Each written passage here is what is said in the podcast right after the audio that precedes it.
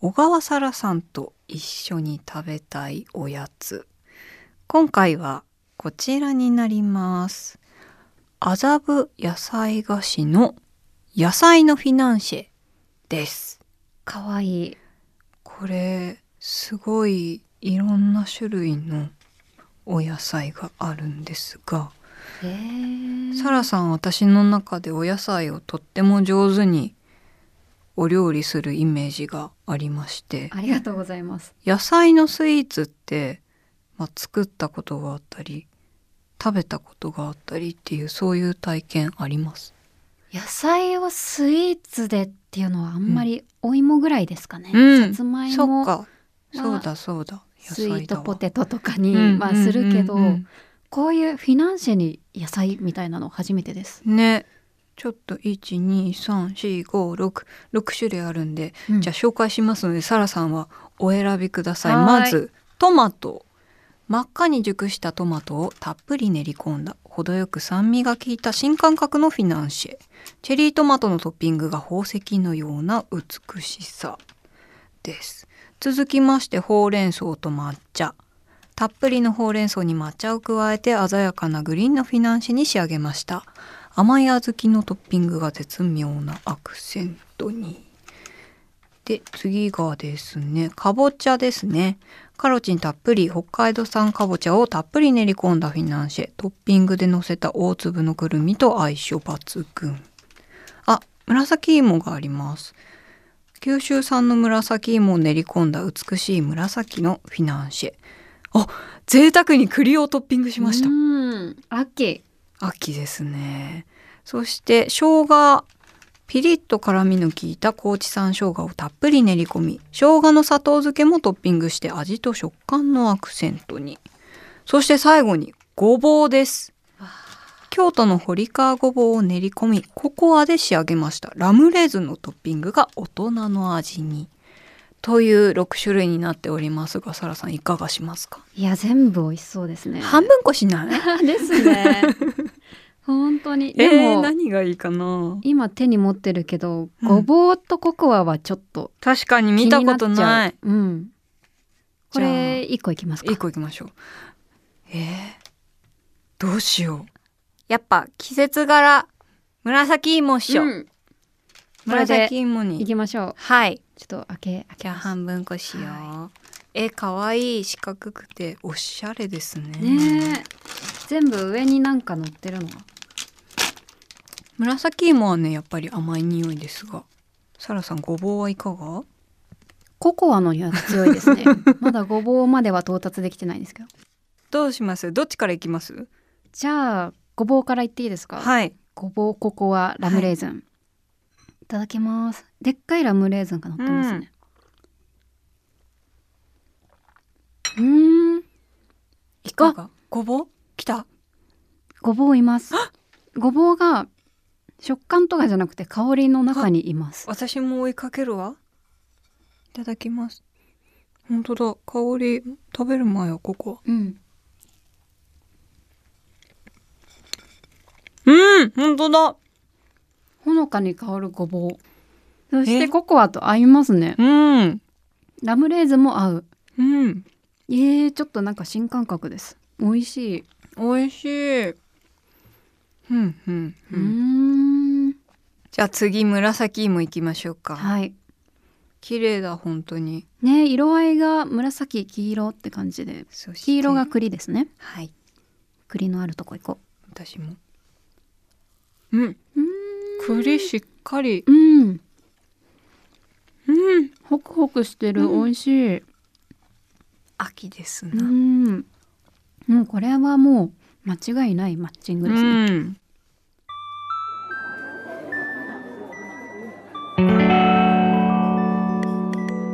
賑やかな大通りから一本路地を入ったところにある町の小さな喫茶店テーブルを通り抜けた先には小さな扉。ここが好き収集クラブの入り口。美味しいお菓子を食べながらあの人やこの人の好きを収集する秘密のクラブ。会員番号00番は私おみゆこと小谷美優。今回も小川沙羅さんと一緒に好きを集めていきます。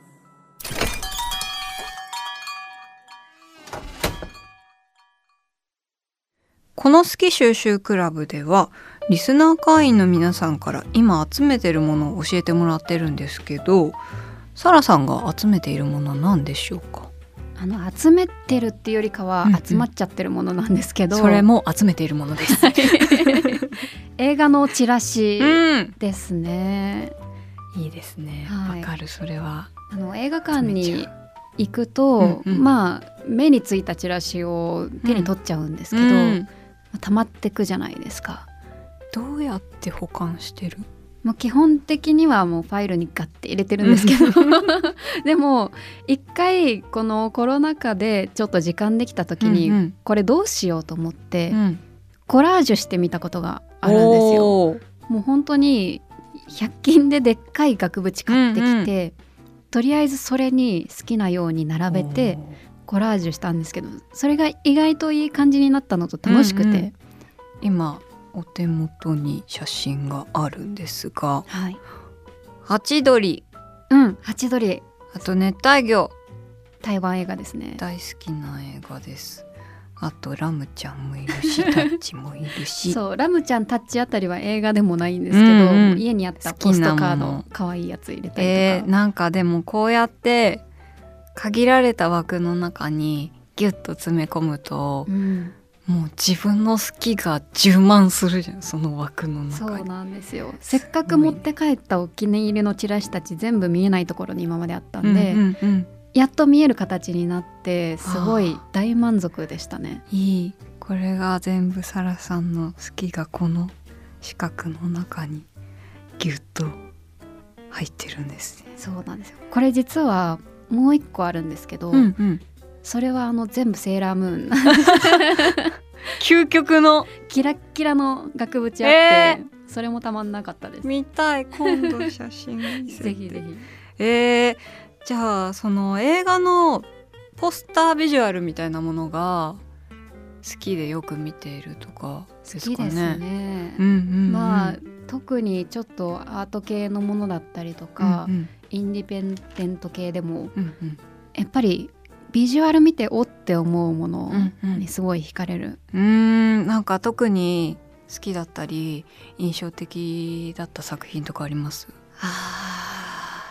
あのー韓国ってすごい映画のポスター素敵じゃないでですすか。ね。で日本映画が韓国に行く時のうんわかる。ポスター大好きです。あのー大和由紀監督の溺れるナイフとか、うんうん。すっごい素敵でした。ちょっとぜひ調べられる方は調べていただきたいんですけど韓国ポスターってなんであんなにセンスなんかすごくやっぱりビジュアルを大事にしてるなって。これかな？あそれです。なんかもう持って帰りたくなる感じ。うん。すごうくん。綺麗。もちろん日本のビジュアルもすごく美しいものがたくさんあったりとうんうんかしますけど、なんか感覚がやっぱりまた違った視点そうなんですだよよね。ね国が変わると。日本の映画は割と情報を伝えようっていう気持ちをすごい感じて、まあ、それはそれで大事だとは思うんですけどそうです韓国とかまあフランスとか海外のうんうんうんポスターってもうポスターから映画が始まってるっていう感じがして入り口なんですよね映画うの。そういうのがすごく好きです。あー。あのサラさんもご自身で監督された作品「はい。海辺の金魚」がありますけど、うん。そういう作品にとって、まあ、入り口っていうふうにもおっしゃってましたけどそういうビジュアルはやっぱどんな役割？その入り口っうんていうのもありますけどどういうことを伝えたくて作ったりとかこういうふうにしたいとかそういうのありましたか？やっぱり私も自分の映画作るっていう時に、単なる情報にポスターがならないようにっていう、もう自分であこれ家に置いときたいって思えるようなものにしたいっていうのがあって、うん。で、まあ、写真家さんからやっぱり自分の好きな方にその時は川島小鳥さんだったんですけど、頼んでうんうん。撮ったりだとかあとコピーとかもまあ自分で考えて、はいはい。化結構こだわって作りましたね。そうかそうですよね。やっぱ一目見て、うん、やっぱそれが出会いになる可能性もあるじゃないですかその作品との、はい、だからすごいドキドキするよね。だって、うん、作品は映像でそれ何何分とか何時間とか、その中に詰め込むけどそれをなんか1枚のビジュアルにしなきゃいけないって、どこを切り取ろうとか。いやだから本当にセレクトはすごい迷いますよね、うんうんうん、その映画のイメージがもうそれで決まるから、うんうん、あでもできるだけ自分も映画見て本当に好きだったものって、うん、あのパンフレットとかポスターとか買いたくなるし、うんうんうん、家に飾りたくなるから、まあ、そういうものにしたいなっていう気持ちはありますね。ちなみになんですけどサラさんが今まですごく影響を受けた映画とかって何？急に今ポンと気になっちゃった。影響を受けたなんかこれっていうものはいっぱいあるんですけど、うんうん、割と最、まあ、その有名な監督でも、うん、新人の時のものがすごく好きで、もう少女作とかもその、めちゃくちゃベテランの監督がすごい若い時に作った荒々しい作品みたいなのを見るのがすごく好きで、例えば庵野秀明監督とかも、はい、まあ、もうもちろん「エヴァ」うん「シン・ゴジラ」ね、すごく有名ですけど、うん、あの「ラブポップ」っていう90年代に初めて実写を撮った時の映画があって、うん、もうそれが大好きで DVD 持ってるぐらいなんですけどアマゾンプライムで見ました。あありますあります。あ のやっぱりなんかあの時から変わらない庵野監督の色と、うんうん、でも若さがちょっと出てるところと、すごい青い感じが大好きなんですよね。その時にしか抱えられない気持ちとか、そうなんですよね。いうものがそこには詰まってるんですよね。うん、なんか別にストーリー的にめちゃくちゃでも、うん、画角がすごく荒くても、うん。いいんですよね。なんか初期の作品って不思議なんですけど、うん、その時にしかない勢いがあって、じゃあそういうのをサラさんの作品にも感じてくださっている人がきっといたらいいなと。思いじゃないでしょうか。えー、そしてサラさん今年の3月にご自身の表現活動の拠点として遠回りを設立されました。読み物映像作品を発表したり暮らしの道具の販売も行っているっていうことなんですけど遠回りっていい屋号ですね。屋号かっこいい。えー、なぜ遠回りなんでしょうか？あのー、まあいろいろ今まで本当に映像を作ったり俳優業もやったり文章を書いたり、うん、まあ、活動の幅が割と広めだったんですけど、うん、広いからこそそこにちゃんと一個のコンセプトを持たせたいなって思って、うん、まあ、それこそコロナ禍でちょっと暮らしに目が向いたりとか、ちょっと生活のテンポ感が変わった時に、うん、なんかこう今まあ世の中ってすごくどんどん効率化されたりとか、加速していってる感覚があるんですけど、まあ、その中で映像作りとかも、まあ、どんどん配信が増えて、うん、みんな結構無理して作ったりとかバンバンバンバン作品が生まれていっててもちろんその中で生まれるいいものもあるんだけど、うん、なんか自分はもっと一個一個のことにしっかり地に足つけて、うん、ゆっくりでも向き合いたいなっていうなんかその中でいいものを作りたいなっていう気持ちがあって、うん、遠回りっていう地道にまあゆったりとちゃんとやってこうっていう気持ちでつけました。なるほど。まあこういろいろすぐにあのいろんなものができるようになったりとかって、すごく便利でありがたい部分もたくさんあったり、そういうことのおかげで誰かが何かに出会う可能性が生まれたりとかもあるからいい部分ももちろんあるけど、うん、でもサラさんあの前編でもお料理作る時に家庭そこまでの行為を大切にしていきたいっていうお話もしてたからそういう過程をすごく大事にするっていう上ででこういう理由があってそういうお名前をつけたんだなと思うと素敵ですね。そうですね。なんか本当まあ、干し野菜とかもそうなんですけど、うんうん、ちょっと一手間かけたからこそたどり着けるときめきみたいな,、みたいなものがあるなと思ってて、そっちを大事にしていきたいなっていうのを考えています。いや私も家庭が大事だと思ってます、うん、結果よりも結果よりもっていうかもちろん結果もね、うん、大切だけどそこにたどり着くまでに自分が何を感じたり何を得られたかっていうことって結構そういうものがこの先にね、うん、何かヒントになったりとか絶対するからね。一歩一歩噛みしめていきたいなって、ね、私もサラさんの言葉を聞いて思いました。あのインタビューとかも最近の読ませていただいたりしたんですけど。いやでもなんかいろんなことをやってきたからこそそういう整理したいとかっていう風に思えるのがすごいかっこいいなと思って。私も実際いろんな仕事を、うん、そうですよね。はいやらせてもらっていてまだがむしゃら。あなんかもちろん楽しいから、全部が。だからもうやってやってやってやってってやってたら時間が経ってしまっている部分があるから、そういう立ち止まれる勇気みたいな、うん、きっとね不安だったり緊張ドキドキすることもたくさんあったと思うから、うん、なんかそういう立ち止まれる見つめ直そうって思える勇気みたいなことがすごくかっこいいなと思いました。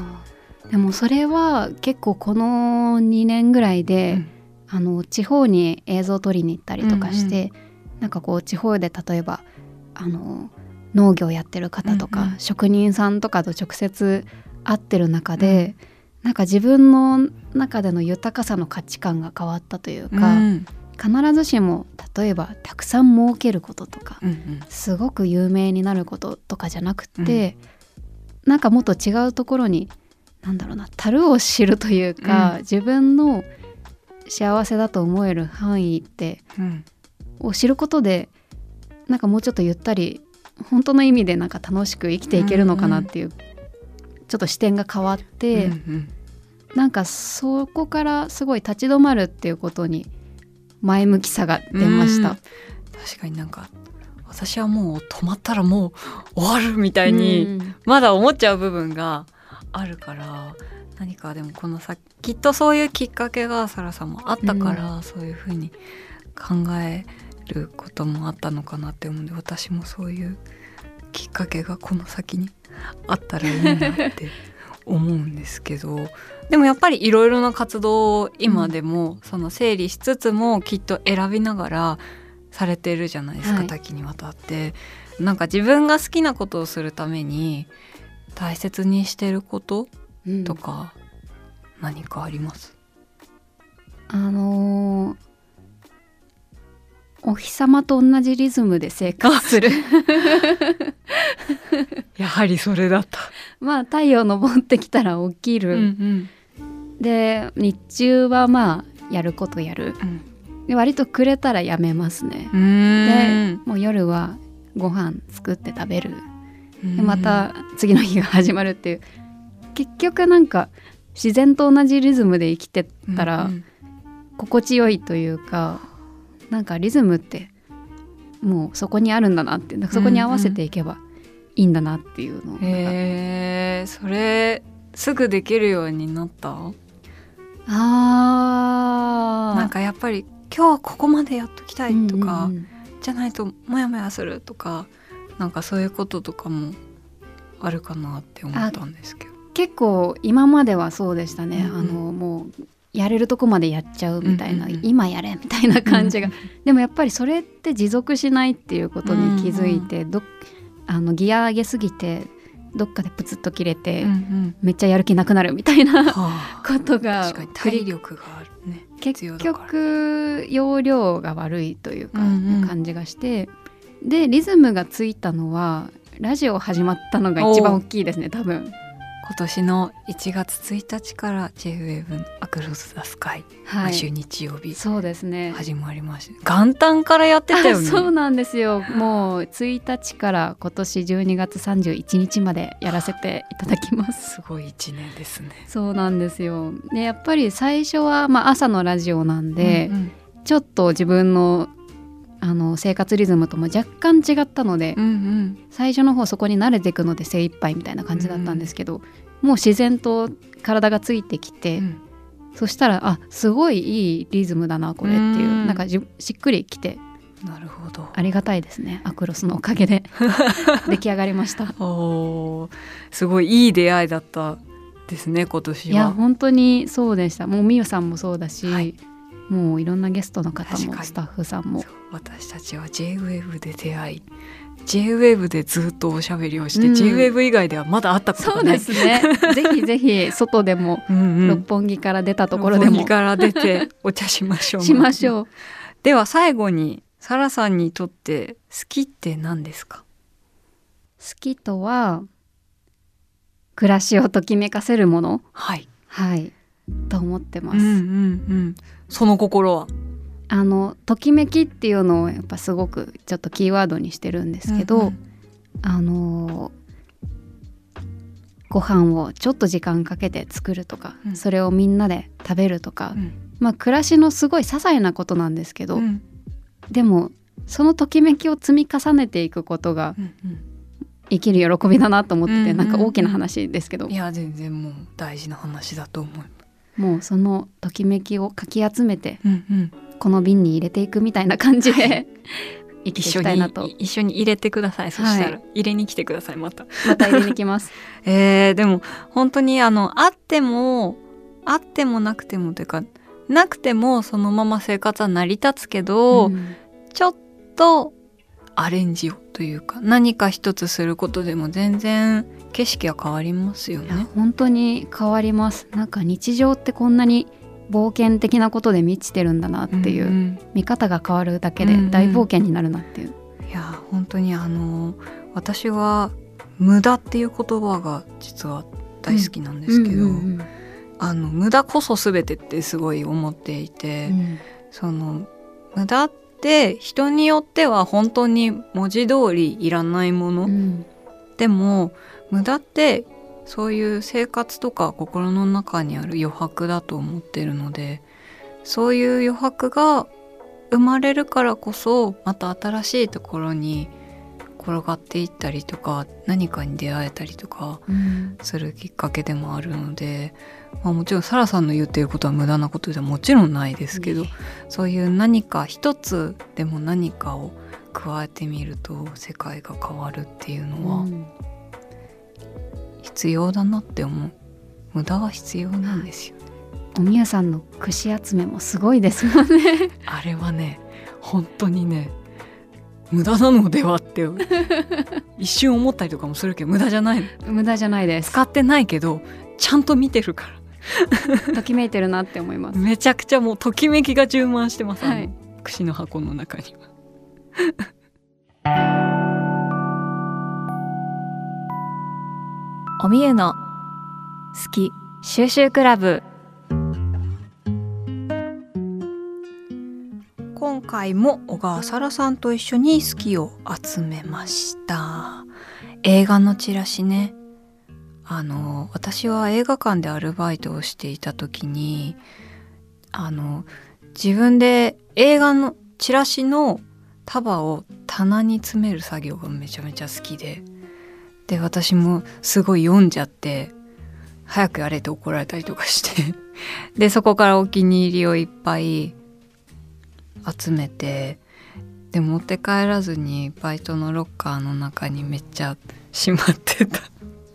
で持って帰って家の部屋に貼ったりとかしてましたけどなんかまた映画のチラシをちゃんと見てみたくなりましたね。その作品の入り口。ってサラさんもおっしゃっていたのですごく素敵だったなと思います。あとはやっぱり遠回りというプロジェクトは本当にサラさんの人となりが出ているので皆さんとにかく遠回りのホームページをチェックしてください。もう本当に素敵なもので溢れているのでみんなに知ってほしいなと思いました。そしてサラさんが書いてくれたコースター。好きとは暮らしをときめかせるものです。いや本当にねさっき戻っちゃうけど遠回りのホームページにはその暮らしをときめかせるものたくさんあります。本当にそういう理念のもとサラさんが選ばれているんだなっていうふうに思いますしなくても本当に生きていくことはできるけど何かそういうものがそばにあったらときめいてで自分の気持ちも変わっていってより素晴らしい景色が見れるようになるんじゃないかなっていうすごく希望にあふれたものだなと思いますね。ではこの言葉もガラス瓶に今日も入れたいと思います。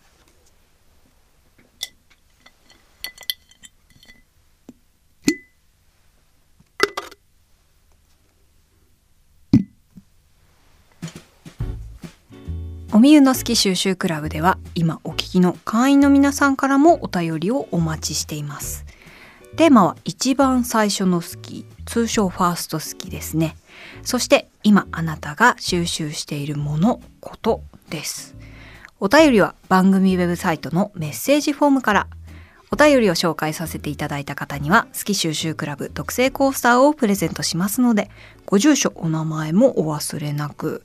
そしておみゆの好き収集クラブはインスタグラムも更新中です。アットマークおみゆのアンダーバー好きクラブというアカウント名でやっております。今日食べたお菓子そしてサラさんが書いてくれたコースターもアップしていきますのでぜひ。見てください。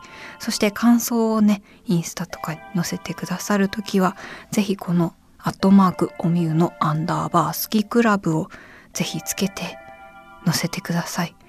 見に行きますので。はい。それではまた好き収集クラブでお会いしましょう。小谷美優でした。